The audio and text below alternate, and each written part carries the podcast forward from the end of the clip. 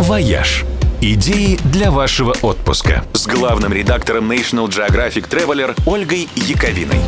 Всем привет! На этой неделе начался очередной Канский фестиваль. И одно из главных событий внеконкурсной программы – фильм «Рокетмен» – эпический байопик Элтона Джона, снятый в форме фэнтези-мюзикла. Постоянный герой чартов «Радио 7 на семи холмах» сэр Джон томил всех ожиданием этой картины с 2012 года, когда музыкант объявил о начале работы над ней и о том, что сыграть себя собирается предложить Джастину Тимберлейку. Но в итоге роль досталась Террану Эджертону, сыгравшему в фильме «Кингсмен».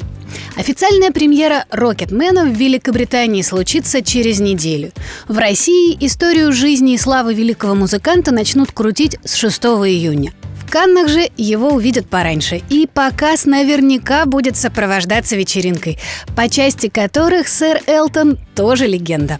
Как и вообще вечеринки Канского фестиваля. Киноконкурс считается одним из самых важных в мире светских раутов – Первый фестиваль в Каннах провели сразу после Второй мировой, в 1946 году. И, кстати, открылся он с показа советской документальной ленты «Берлин». А первый приз тогда разделили между 11 фильмами.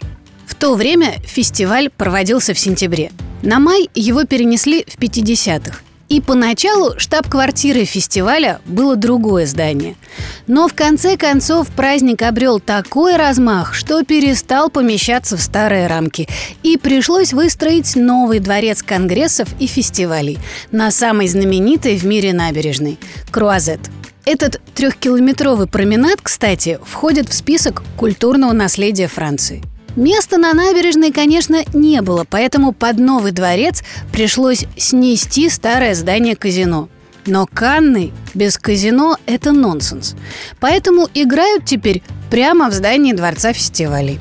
Местные жители проектом, кстати, остались недовольны и прозвали новое здание бункером.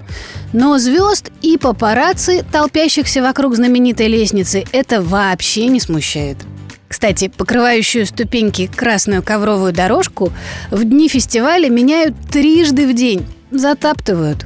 Еще бы. Ведь на это время численность населения в небольшом провинциальном курортном городке увеличивается ровно в три раза, а цены в его отелях и ресторанах в пять раз.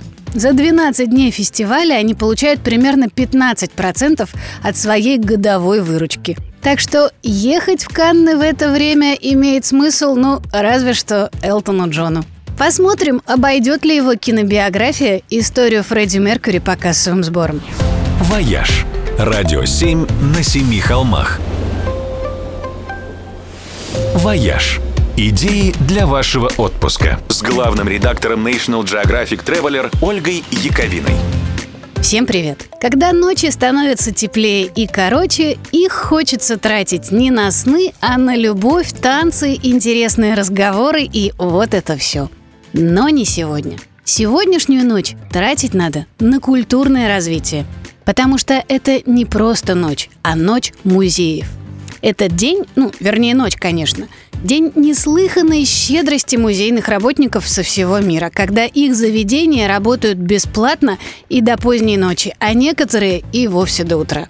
Впервые эту акцию провели в Берлине в 1997 году. И дата была выбрана не случайно. 18 мая – это Международный день музеев который, кстати, в свою очередь придумали в Ленинграде в конце 70-х на международной конференции музейных работников. В общем, и тут русский след.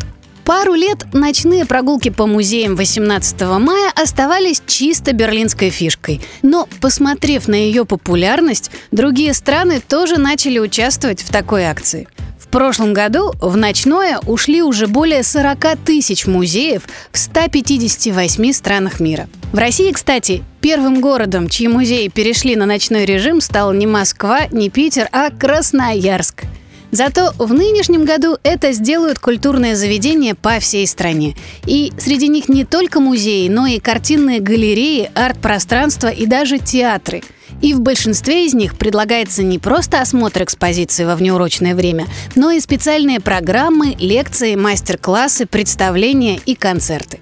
Полный список участников и их предложения есть на сайте Российской ночи музеев museumnight.culture.ru. Изучать списки участников этих нескучных ночей всегда интересно, в том числе и потому, что узнаешь о существовании самых невероятных музеев. К примеру, музей плохого искусства в Бостоне.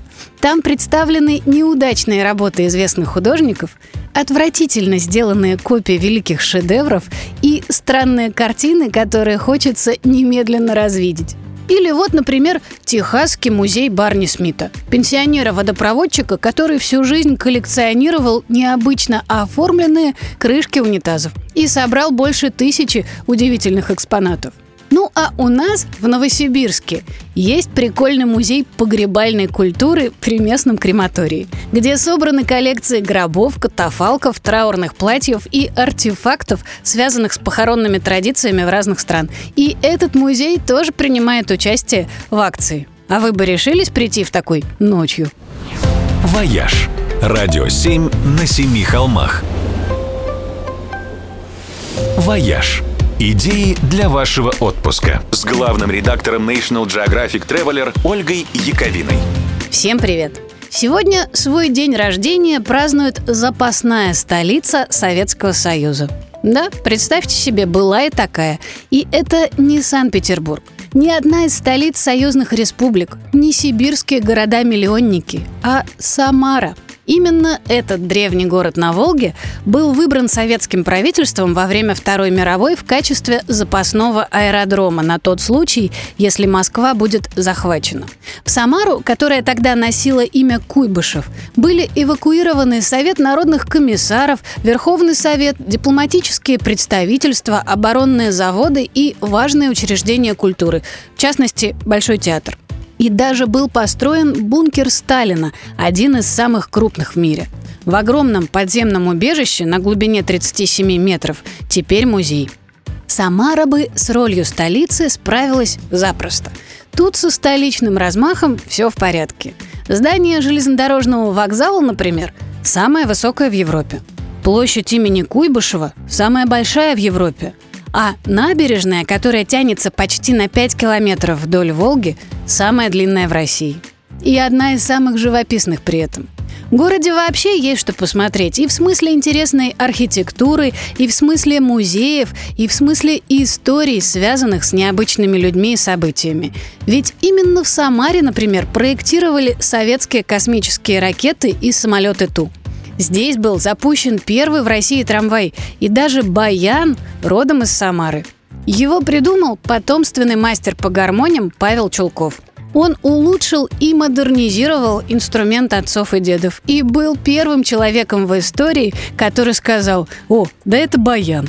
Одна из главных достопримечательностей Самары – знаменитый пивзавод. Один из старейших в России, на который устраивают экскурсии. А при нем расположен культовый бар с многообещающим названием «На дне». И это лучшее место для того, чтобы поднять тост. За то, чтобы следующие 433 года были для Самары не такие уж и беспокойные. «Вояж» – радио 7 на семи холмах –